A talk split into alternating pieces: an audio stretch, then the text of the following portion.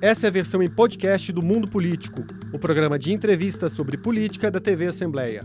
Aqui, a jornalista Vivian Menezes conversa com quem sabe tudo sobre o xadrez político em Minas, no Brasil e no mundo. Olá! Hoje o mundo político trata de inquéritos e julgamentos que estão nas mãos do judiciário e afetam diretamente o Planalto. Só o presidente da República é investigado em quatro inquéritos no STF e a chapa Bolsonaro-Mourão nas eleições de 2018 é alvo de cinco ações no TSE. Mas tem muito mais envolvendo a família do presidente e bolsonaristas fiéis e assuntos caros ao governo, como marco temporal para a demarcação de terras indígenas.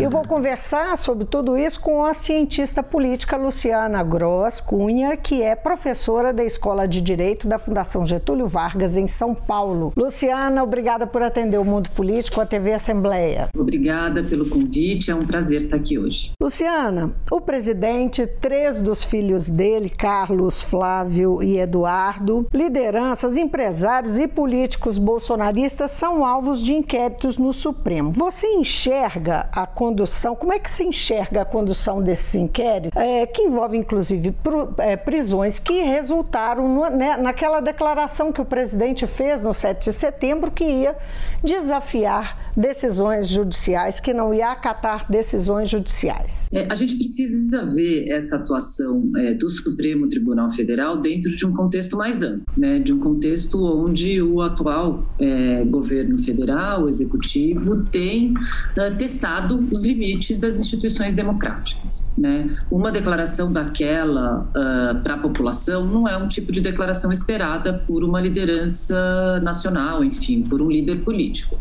Uh, isso é reflexo exatamente do comportamento é, desses grupos, né, liderados uh, pelo presidente, enfim, seja uh, grupos de apoiadores, como você mesmo disse, grupos uh, de empresários ou a própria família é, do presidente. Então, a atuação do Supremo Tribunal Federal, seja na abertura de inquéritos, seja é, na condução é, de ações de controle constitucional concentrado, né, cujo tema interessa diretamente a pauta do governo, ela acontece nesse cenário mais amplo de tensão uh, institucional democrática. Como é que você enxerga o fôlego da justiça para lidar com a família Bolsonaro? Existe naturalmente uma blindagem pelo poder, pelo, pela, pelas circunstâncias do poder. O, o, o chefe do poder executivo é poderoso demais,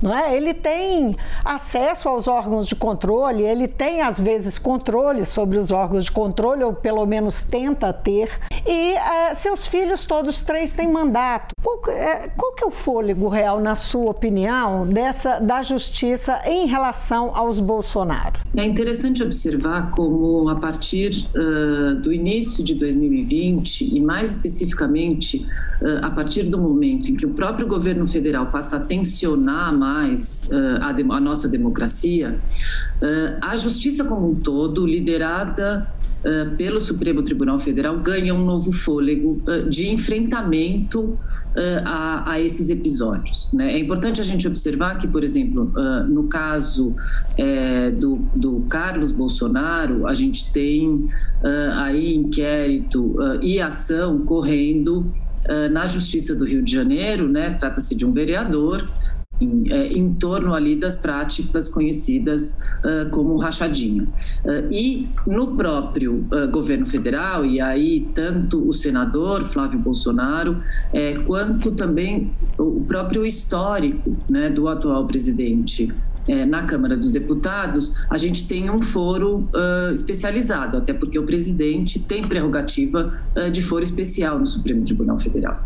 No entanto, os ministros do Supremo Tribunal Federal, e aí a gente tem, uh, para além desse início de pandemia, uma outra virada importante, que é o momento em que o ex-juiz ministro uh, Sérgio Moro uh, mostra ali uma tentativa de uh, controle por parte do presidente da Polícia Federal, que detém a competência de investigação das, uh, nos inquéritos, enfim, e nas ações uh, envolvendo, uh, inclusive, a própria família Bolsonaro. Esse e aí é... sim o tribunal passa a ficar mais alerta Uh, e uh, com um fôlego uh, absolutamente renovado e talvez inédito com relação a casos envolvendo o, a família, né, diretamente a família do presidente da República. É, esse é inclusive um inquérito que ainda está, que foi protelado, não é isso? É, esse da, da inter, é, interferência na Polícia Federal é um dos inquéritos. Daqui a pouquinho eu vou voltar nesses inquéritos que envolvem diretamente o presidente. No inquérito das fake news, é, é, o inquérito ele enquadrou diversos bolsonaristas, né? É, é, o Alexandre de Moraes tem sido duro nas suas decisões, não, não, não mudou de atitude, inclusive diante da Carta Nação, que foi representou aí um, um recuo do presidente depois daquele pós-7 de setembro, né? Como é que você avalia o comportamento dos ministros, da corte como um todo,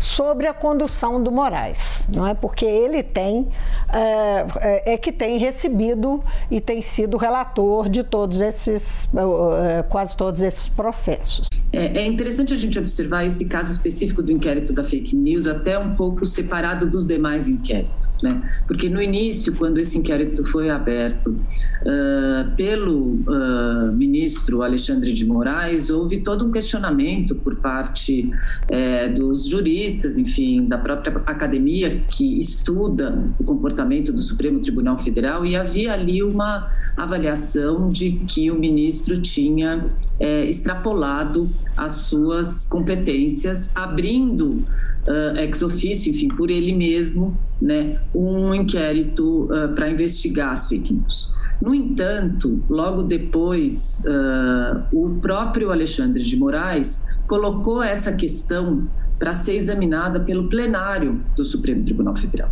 E ali foi um, um primeiro sinal de que o tribunal a instituição, né, a Corte Constitucional, iria agir de forma uh, consensual e unida em torno das ações uh, do ministro Alexandre de Moraes, na defesa, inclusive, da atuação e da importância do Supremo Tribunal Federal na nossa democracia. Né?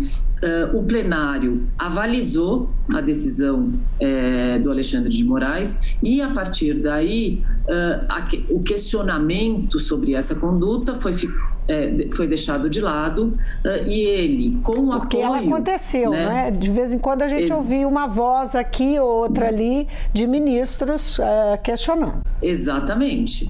É, e a partir dali, a gente percebe um Supremo Tribunal Federal mais, uh, vamos dizer assim, uh, atuando de forma conjunto, atu, é, conjunta, atuando como uma instituição sólida mesmo, na defesa das suas atividades e na defesa dos seus integrantes. Né? Então, eu acho que é isso que marca, enfim, inclusive é, esse último episódio envolvendo as falas do comportamento uh, do presidente da República no 7 de setembro, uh, a carta uh, logo em seguida, e, no entanto, a vamos dizer assim, a disposição uh, dos ministros em continuarem atuando na defesa das instituições uh, né? Como eu lembrei há pouco, alguns inquéritos eles uh, envolvem diretamente, investigam diretamente o presidente. Aí eu queria destacar alguns. Um é conduta criminosa ao acusar o sistema eletrônico de votação de ser fraudulento. Conduta criminosa na compra da Covaxin interferência na Polícia Federal, como a gente mencionou, vazamento de informações sigilosas, né? aquele inquérito é, que trata do, do ataque de, de um hacker ao sistema eletrônico de votação, que passou por investigação e que foi inclusive apresentado o resultado dessa investigação. E aí o presidente responde por, é, é se for realmente acusado, né? por fim, é, prevaricação, calúnia calúnia, difamação, atentado contra a administração pública, só para lembrando aqui alguns dos muitos crimes pelos quais ele pode realmente se tornar réu. Isso pode realmente redundar numa condenação? E trabalha-se com a hoje hoje tá, está na Folha de São Paulo a coluna da Mônica Bela, da, da Mônica Bergamo, ela menciona um bastidor dentro do Centrão que as lideranças estariam discutindo se uh, uh, a possibilidade do presidente Bolsonaro não ser candidato numa barganha, apoiar uma outra pessoa numa barganha no sentido de se preservar, de conseguir ter uma, uma se defender a contento e aos próprios filhos. Quer dizer, então, aí a, a questão é até que ponto isso vai ser levado a cabo? Eu vou voltar, voltar, novamente na questão do fôlego, né? Porque é muita coisa, é muita condenação e envolve muita gente, né? Será que isso tem, é, é, tem possibilidade de acontecer só depois que ele for, um, que ele deixar o governo ou não? Isso pode se desenrolar por agora. A casa é política, a gente sabe, né? O Supremo Tribunal Federal é uma, é uma, é uma casa política política, não é? É uma casa política, mas que cada vez mais tem sido cobrado, né, para seguir aí é, o devido processo legal e as regras processuais. Uh, e sofreu muito o próprio Supremo Tribunal Federal ao uh, ratificar né, posições Dentro da Lava Jato, por exemplo, ou mesmo a partir, uh, enfim, das investigações que foram conduzidas dentro do escândalo da Lava Jato e pelo próprio ex-juiz Sérgio Moro, o, o Supremo Tribunal Federal sofreu ao avalizar aquelas decisões, tanto assim que nesse momento tem revertido várias uh, daquelas decisões que não seguiram o tempo do direito. Né? A gente precisa também uh, se lembrar que o direito e as instituições do sistema de justiça elas têm um tempo que é um, é um tempo diferente do tempo da política. Né? Então, por mais que o Supremo Tribunal Federal seja uma casa política, ele é uma casa política, uh, ele, é uma, ele é um fórum que uh, dialoga com a opinião pública e dialoga com os outros poderes do Estado, ali também uh, prevalece uh, e deve ser preservado o tempo do direito e o devido processo legal. E aí, com relação à sua pergunta, a gente tem várias questões que envolvem né, é, é, essa atuação, tanto do Supremo Tribunal Federal quanto do entorno é, do presidente da República e do grupo de parlamentares que, uh, nesse momento, ainda é, o apoio. A gente precisa, em primeiro lugar, uh, lembrar que, nesse momento, o presidente não tem partido político. E a gente está chegando próximo aí à data limite uh, de filiação para que ele possa lançar uma candidatura o ano que vem, uh, porque mesmo ele sendo presidente da República, ele precisa cumprir aí as regras partidárias eleitorais de estar filiado a um partido político no tempo hábil para lançar a candidatura.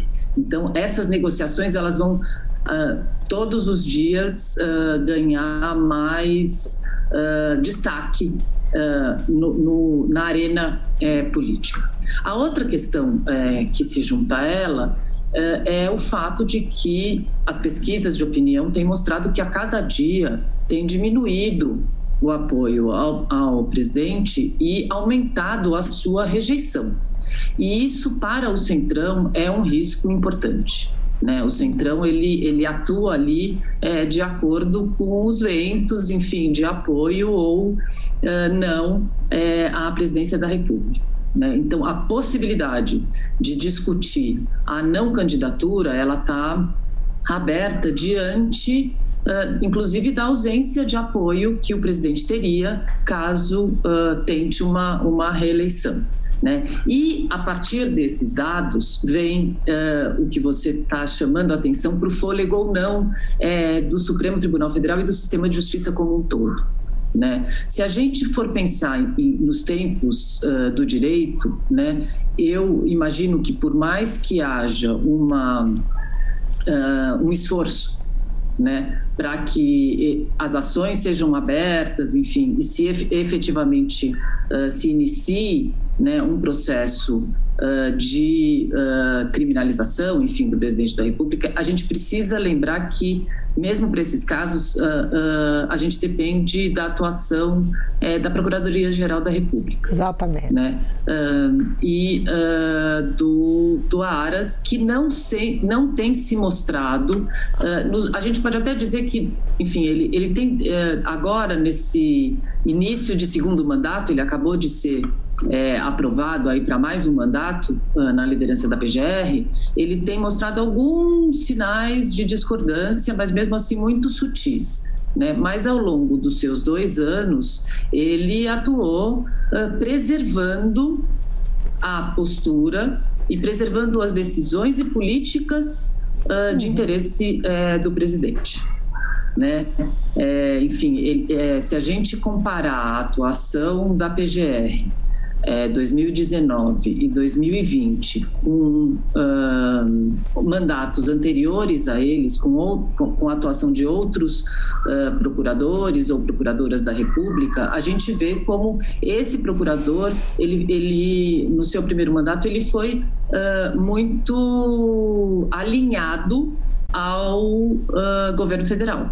Né? Isso não é uma, enfim, não é o esperado uh, da Procuradoria-Geral da República. Né? Muito ao contrário, a sua função é proteger os preceitos é, constitucionais, enfim, e o bom funcionamento da democracia.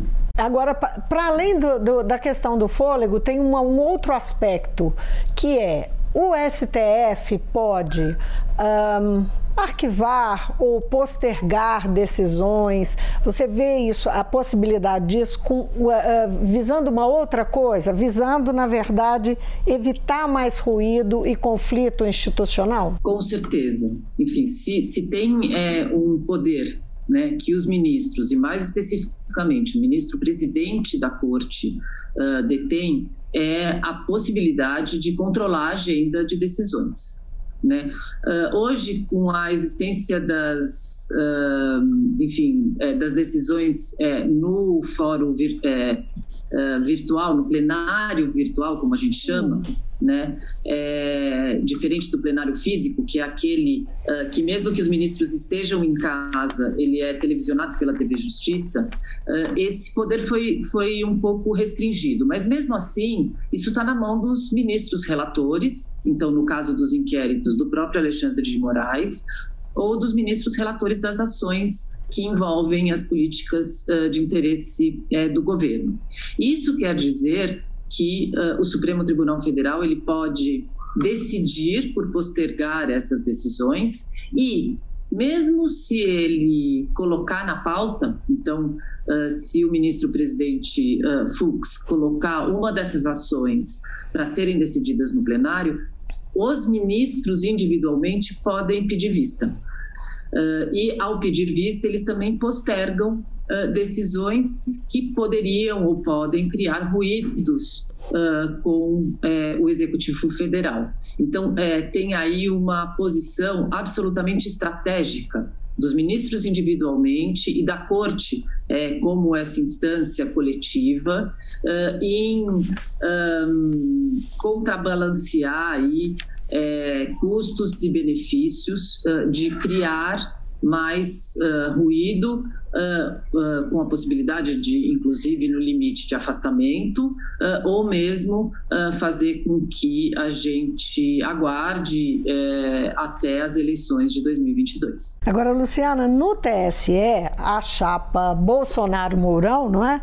é? Foi que foi, ela foi denunciada, tem lá pelo menos duas ações que apontam irregularidades na contratação de serviço de disparos em massa daquelas mensagens durante campanha né, e nas redes sociais. Já tem três anos que essas ações praticamente, é, já, já tem três anos que essas ações estão lá, quer dizer, aí o tempo talvez seja um pouco diferente desses inquéritos que estão lá no Supremo, não é? Uh, enfim, a, pergunta é o que, que pode acontecer, é, porque uh, são ações que podem impugnar a, a, a chapa, né? que pode tornar Bolsonaro inelegível. Né? Então, quer dizer, isso também tem uma relevância muito grande no, no último ano de, do governo de um presidente que quer buscar a reeleição. Exatamente. Essa é mais uma ameaça que está ali às portas uh, da presidência da República. O Tribunal Superior Eleitoral ele tem, é, é muito interessante a gente observar é, a atuação ne, dele tanto na análise é, da prestação de contas, enfim, quanto uh, da própria atividade né, eleitoral uh, durante, no, no, período é, de eleições e no período de campanha eleitoral. No entanto, a gente, principalmente quando a gente analisa no âmbito dos executivos, das candidaturas uh, relativas à disputa de cargos uh, do Poder Executivo, né, seja é, prefeito, governador uh, ou presidência da República, mas especificamente com relação à presidência da República, a atuação dele é um tanto quanto lenta ou, vamos dizer assim, temerária com as consequências que isso pode uh, causar uhum. para o sistema político. Né? Nesse momento, é, a gente tem a possibilidade aí de tornar o presidente é, inelegível e aí, uh, dada a tensão né, entre as instituições democráticas e a radicalização uh, em alguns momentos, enfim, mesmo que com, com uh, vamos dizer assim, o retraimento do presidente frente a essa radicalização, é algo no nosso horizonte político que não pode ser uh, descartado. Né? No entanto, mesmo que, como você apontou, essas ações já, já estão lá há três anos, é, eu imagino que elas também possam ser usadas de forma estratégica, dependendo do ambiente é, político. Né? Uhum. A gente precisa lembrar que qual, qual seria a legitimidade de uma decisão? Do Tribunal Superior Eleitoral, três anos após a eleição de, de 2018, né, três anos, três anos e meio ou quatro anos, né, é, em uh, cancelar uma chapa, né, em tornar a chapa, enfim, é, é, não uh, capaz de, de, concorrer às eleições e tornar é, os seus candidatos inelegíveis. A, a, é, é, o impacto é enorme né, quanto à própria legitimidade do, do Tribunal Superior Eleitoral. Então, uh, na minha avaliação, é, o ministro uh, Luiz Roberto Barroso, que é o presidente do Tribunal Superior Eleitoral, também tem que lidar com essas uh, questões é, ao decidir ali sobre esse caso específico. A chapa Dilma Temer também uh, foi questionada, né? É, essa recorrência indica alguma coisa sobre as relações aí entre executivo e judiciário? O judiciário está é, cresceu, está mais forte, coloca mais em xeque uh, o executivo que concentra tanto poder? É, desde, desde a Constituição de 88 e principalmente desde o do início, enfim, da metade da década de 1990 e início dos anos 2000, a gente observa claramente um crescimento é, das instituições do sistema de justiça como um todo, né? Não só o Poder Judiciário e o Supremo Tribunal Federal, é, mas uma atuação importante e fundamental é, dos ministérios públicos e das defensorias uh, públicas aí uh, no funcionamento do, do, do, sistema de justiça com alto impacto é, na arena política. Né? Isso não se trata de voluntarismo, não se trata de uh, reduzir essa ação a um ativismo é, judicial. A própria Constituição Federal garante essas competências né, é, para uh, esses é, operadores da justiça e a nossa e o texto constitucional faz com que uh, todo e qualquer direito que esteja ali constitucionalizado possa ser é, reclamado uh, pelos cidadãos no sistema de justiça e no poder judiciário. Então, claramente a gente viu esse crescimento. Hum. Né? A questão é quando eu tenho, enfim, um executivo com as características atuais num cenário de crise política que vem se desenrolando desde 2015, pelo menos. Né? Então, a gente teve uma participação importante do Supremo Tribunal Federal na definição, por exemplo, é, dos procedimentos né, de todo o processo de impeachment uh, contra é, a ex-presidente Dilma. A gente também teve, como você bem lembrou, a atuação é, do Tribunal Superior Eleitoral e mesmo questionamento né, por parte é, do então candidato à presidência, é, Aécio Neves, do PSDB, é, do resultado das eleições. E aí é importante a gente observar que não é o Poder Judiciário ou os ministros do Supremo Tribunal Federal atuando uh, por vontade própria, mas eles têm sido acionados pela oposição né, pelos próprios partidos políticos, é, pelos uh, deputados eleitorais, é, deputados federais, é, senadores, enfim, e mesmo é, os governadores nesse momento. A gente é, pode ver aí, ontem mesmo, uh, o ministro Lewandowski uh, deu uma liminar de que cabe aos governos do Estado decidir sobre a continuidade da vacinação é, dos uh, maiores de 12 anos, uhum. né? Uh, e essas, e essa, essa, essa liminar foi dada numa ação movida pelos governadores. Então a gente tem aí o chamamento cada vez maior é, do poder judiciário para atuar na esfera política. É, só para não, não, passar em branco, uh, há também o processo administrativo no TSE, que, que foi onde foram juntadas evidências sobre o 7 de setembro, né, que é, trata de questões aí delicadas, o financiamento de, de empresários com pagamentos de diárias, transporte, né, que caracteriza propaganda eleitoral antecipada. Mas a pergunta que eu queria fazer, só eu queria mencionar, porque né, é um assunto que é, nós estamos aqui no TSE. Agora, falando é, é, da, da, da, justiça como um todo, de, do Supremo, das altas cortes e tal, os presidentes acionados na justiça são assim é, ser acionado, um presidente ser acionado, é um fato recorrente ou a gente tem uma situação, digamos, exacerbada? Você enxerga uma situação é, diferente com o governo, no governo Bolsonaro, com Bolsonaro?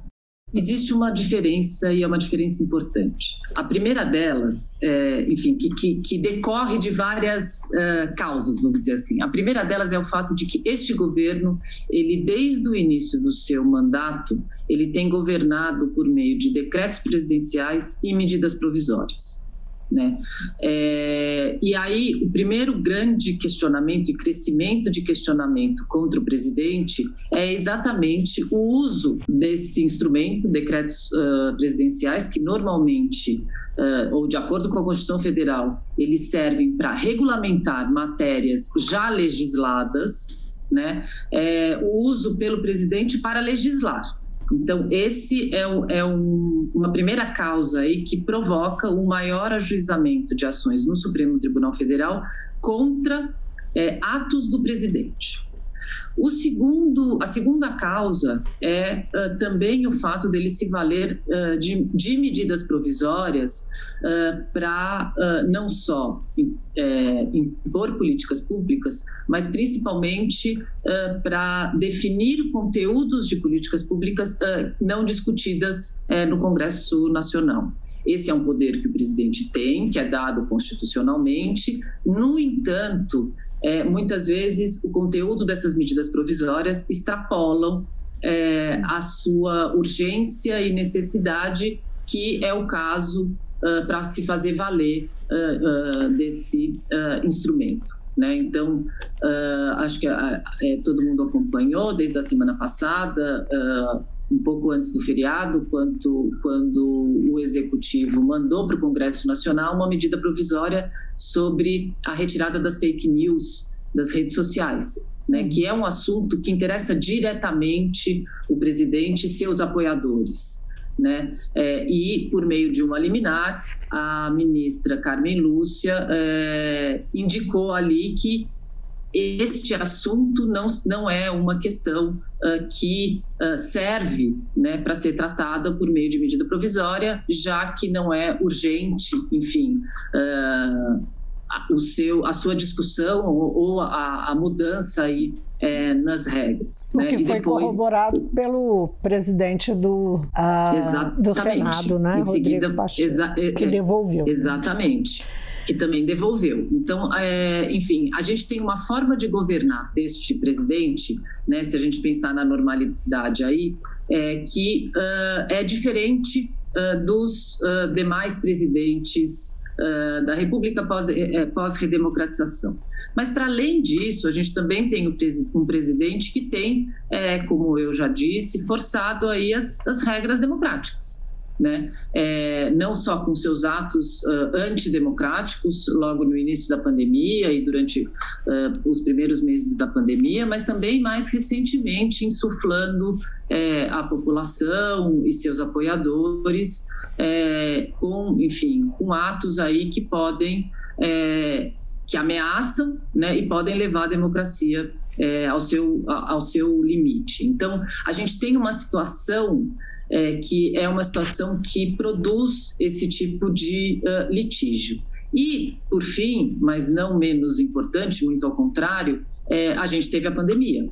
Na pandemia, espera-se que as autoridades públicas, sejam elas políticas ou judiciárias, tenham capacidade de responder muito rapidamente na produção de políticas públicas para enfrentar a pandemia. Né? No caso da atual presidência uh, do presidente da República, o que a gente observou foi a omissão uh, do Executivo Federal, não só em criar políticas públicas, mas também em apoiar uh, e, e, seguir as recomendações da Organização Mundial de Saúde, enfim, com, num primeiro momento, eh, se negando, né, ou negando a eficácia é, da vacina ou falando sobre medicamentos sem nenhuma eficácia no tratamento da doença, e tudo isso gerou uh, também um aumento no número uh, de ações contra é, o presidente e contra o Executivo Federal no Supremo Tribunal Federal. Agora, Luciana, é, eu queria mencionar o julgamento do marco temporal, que é um julgamento que tá, está no Supremo, que está suspenso a pedido por um pedido de vista do ministro Alexandre de Moraes. O tema é muito caro ao presidente Bolsonaro. Então, é tão caro que há algum tempo, algumas semanas, ele antes mesmo tava, estava no início do julgamento, ele sugeriu descumprir decisão do, do STF caso o tribunal fosse favorável à mudança do marco. Ele chegou a fazer essa, essa sugestão, se não me engano, durante uma live ou ali no, na, na entrada do Alvorada, no tal do cercadinho. É, esse marco, se mudado, seria favorável à causa indígena. Né? O que esse julgamento, na sua opinião, significa? É, qual que é o significado político dele? É, ele tem um significado enorme né? porque, em primeiro lugar, ele atende, ou ele, ele tem no seu cerne a discussão de uma das pautas uh, do atual presidente desde a sua uh, campanha eleitoral, uh, que é uma pauta antiambiental, que é uma pauta em defesa das grandes propriedades e no que ele chama de, enfim, agronegócio né, em detrimento das populações uh, indígenas, uh, com apoio não só às políticas, enfim, de extração de minérios, enfim, ou de ocupação de terras que são reservas indígenas. Então, ela está ali, ela, é um, ela é uma das temáticas que está no núcleo duro é, da, da, da, do posicionamento uh, do presidente. Né? É, então, ela é, ela é fundamental para sobreviver do seu, uh, do seu próprio discurso. Uma vez que o Supremo Tribunal Federal pauta essa decisão para que ela seja uh, analisada e, e, e, seja tomada uma decisão a partir da análise do seu mérito, naturalmente se cria um contraponto uh, com a posição é, do presidente da República.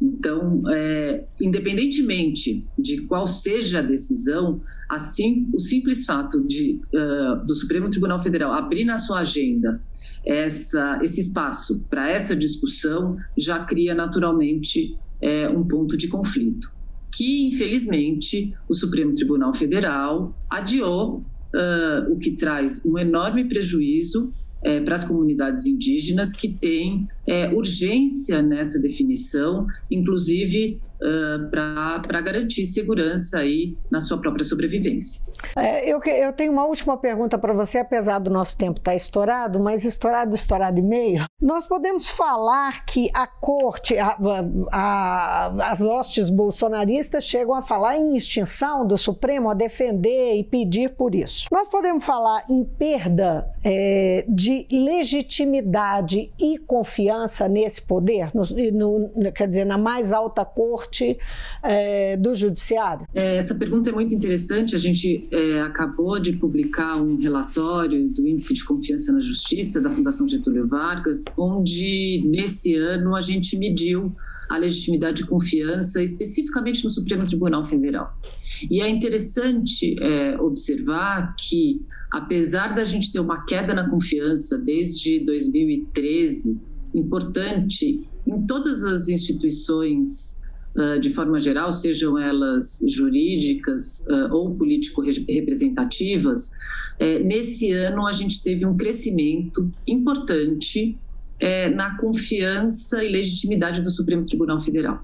Então, quando perguntamos para os entrevistados, enfim, em todo o país, a, pesquisa uh, percorre aí oito estados né, das diferentes regiões, é, dois em cada três brasileiros considera que Uh, o Supremo Tribunal Federal é fundamental para o funcionamento da nossa uh, democracia e não cabe ao presidente da República, ao executivo, uh, restringir ou eliminar a participação eh, do Supremo Tribunal Federal na separação de poderes e no controle das atividades políticas dos demais poderes, seja ele executivo, seja ou uh, legislativo. Então, aí, é, apesar da gente estar tá no momento em que temos um discurso, e talvez pela primeira vez tão radical, uh, contra a atuação do Supremo Tribunal Federal, uh, a maioria da população brasileira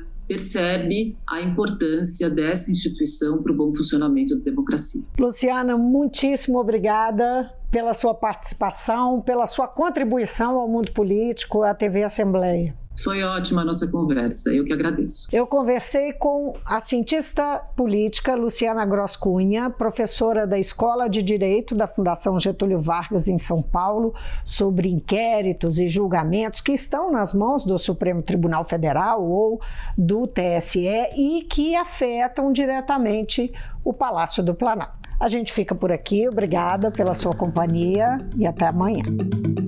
O Mundo Político é uma realização da TV Assembleia de Minas Gerais. A apresentação é de Vivian Menezes. A edição de áudio é de Bruno Oliveira e Isabela Ferreira. A produção nessa edição foi de Tatiane Fontes, a direção é de Alevi Ferreira.